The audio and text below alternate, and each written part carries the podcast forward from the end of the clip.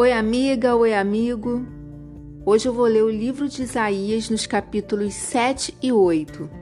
Vem comigo?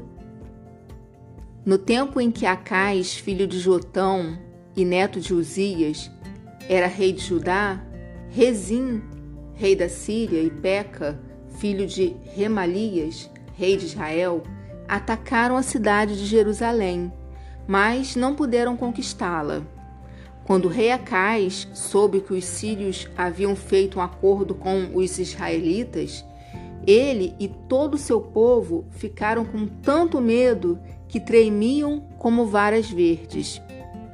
O Senhor Deus disse a Isaías: Vá com seu filho Sear Jasube encontrar-se com o rei Acais.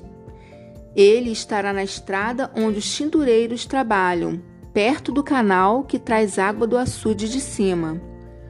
Diga ao rei que fique alerta, mas que não perca calma, que não tenha medo, nem fique desanimado por causa do ódio do rei Rezim, dos sírios e do rei Peca.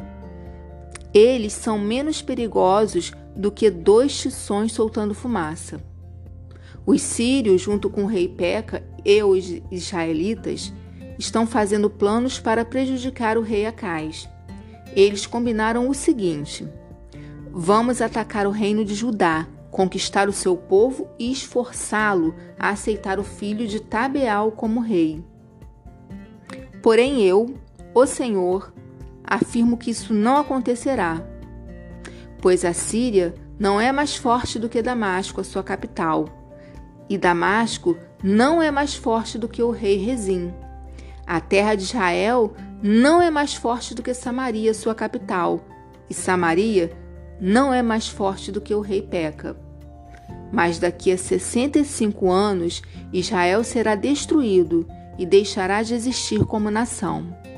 Se vocês não tiverem uma fé firme, não poderão ficar firmes. Pois a Síria não é mais forte do que Damasco, a sua capital, e Damasco não é mais forte do que o rei Rezim. A terra de Israel não é mais forte do que Samaria, a sua capital.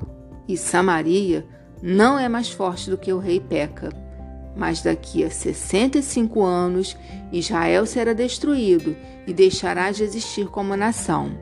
Se vocês não tiverem uma fé firme, não poderão ficar firmes. O Senhor Deus enviou ao rei Acais esta outra mensagem. Peça ao Senhor seu Deus que lhe dê um sinal. Esse sinal poderá vir das profundezas do mundo dos mortos ou das alturas do céu. Mas Acais respondeu: Não vou pedir sinal nenhum. Não vou pôr o Senhor à prova. Então Isaías disse: Escutem, descendentes do rei Davi. Será que não basta vocês abusarem da paciência das pessoas? Precisam abusar também da paciência do meu Deus? Pois o Senhor mesmo lhes dará um sinal. A jovem que está grávida dará à luz um filho e porá nele o nome de Emanuel. Quando ele chegar à idade de saber escolher o bem e rejeitar o mal, o povo estará comendo coalhada e mel.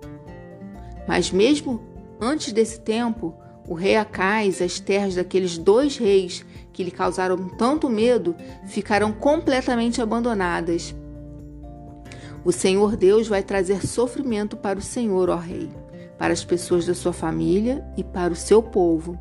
Ele fará isso por meio do rei da Síria, e o sofrimento que esse rei vai causar será o pior que já houve desde que o reino de Israel se separou do reino de Judá. Quando chegar aquele dia, o Senhor Deus vai assoviar e chamar os egípcios para que venham, como se fossem moscas dos lugares mais distantes do rio Nilo. E assobiará também para que os assírios, como um enxame de abelhas, venham da sua terra. Eles virão e, como enxames, pousarão nos vales mais profundos, nas fendas das rochas e em todos os espinheiros e em todos os lugares onde o gado bebe água. Naquele dia, o Senhor vai contratar um barbeiro que vive na região, que fica no outro lado do rio Eufrates, isto é, o rei da Síria. Ele virá e rapará a barba, os cabelos e os pelos do corpo de todos. Naquele dia, quem ficar com uma vaca nova e duas cabras terá tanto leite que poderá comer coalhada.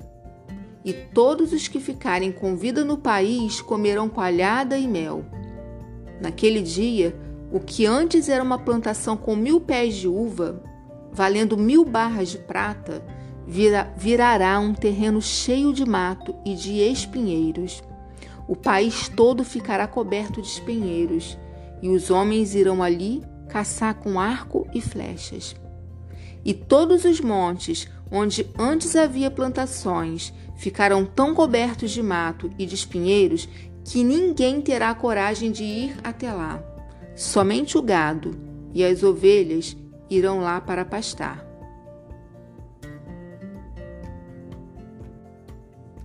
O Senhor Deus me disse: Pegue uma tabuleta grande e escreva nela, em letras bem grandes, o seguinte: Maier Sala Has Baz.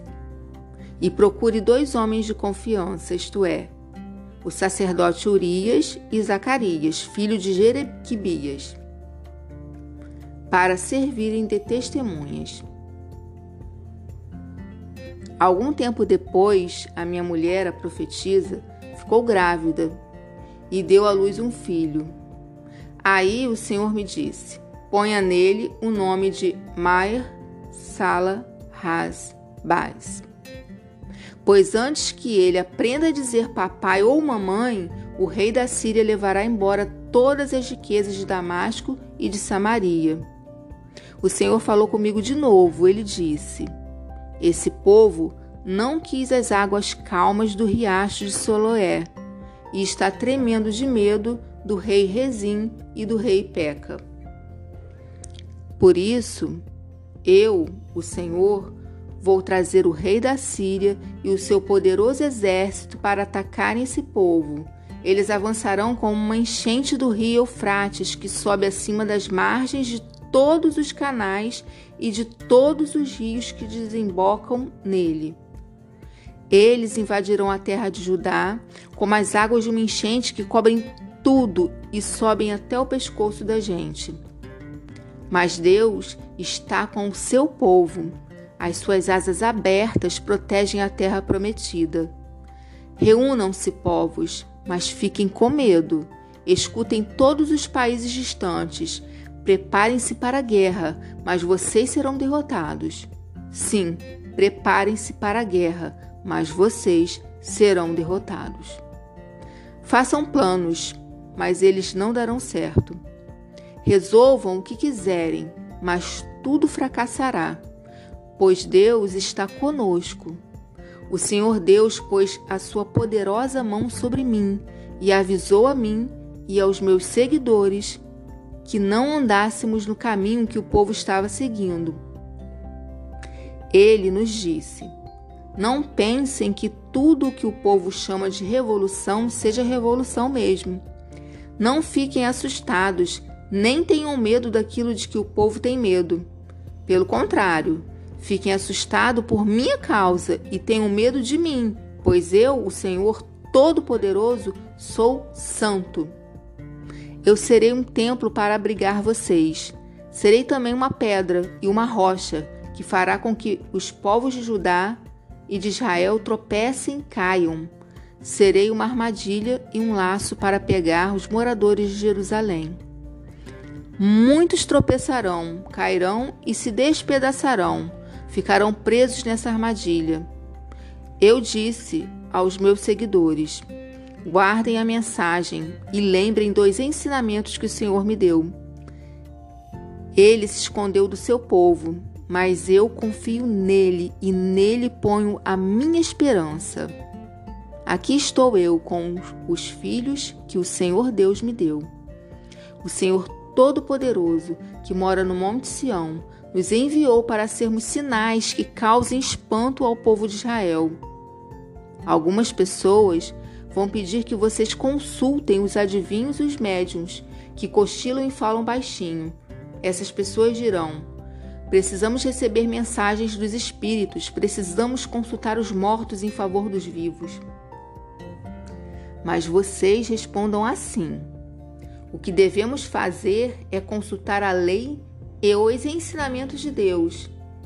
O que os médiuns dizem não tem nenhum valor. O povo andará de um lugar para outro, sem rumo, desanimado e com fome. Por causa da fome, ficarão com raiva e amaldiçoarão o seu rei e o seu Deus. Olharão para o céu e depois para a terra e verão somente sofrimento e escuridão, trevas e angústia, porém não poderão escapar delas.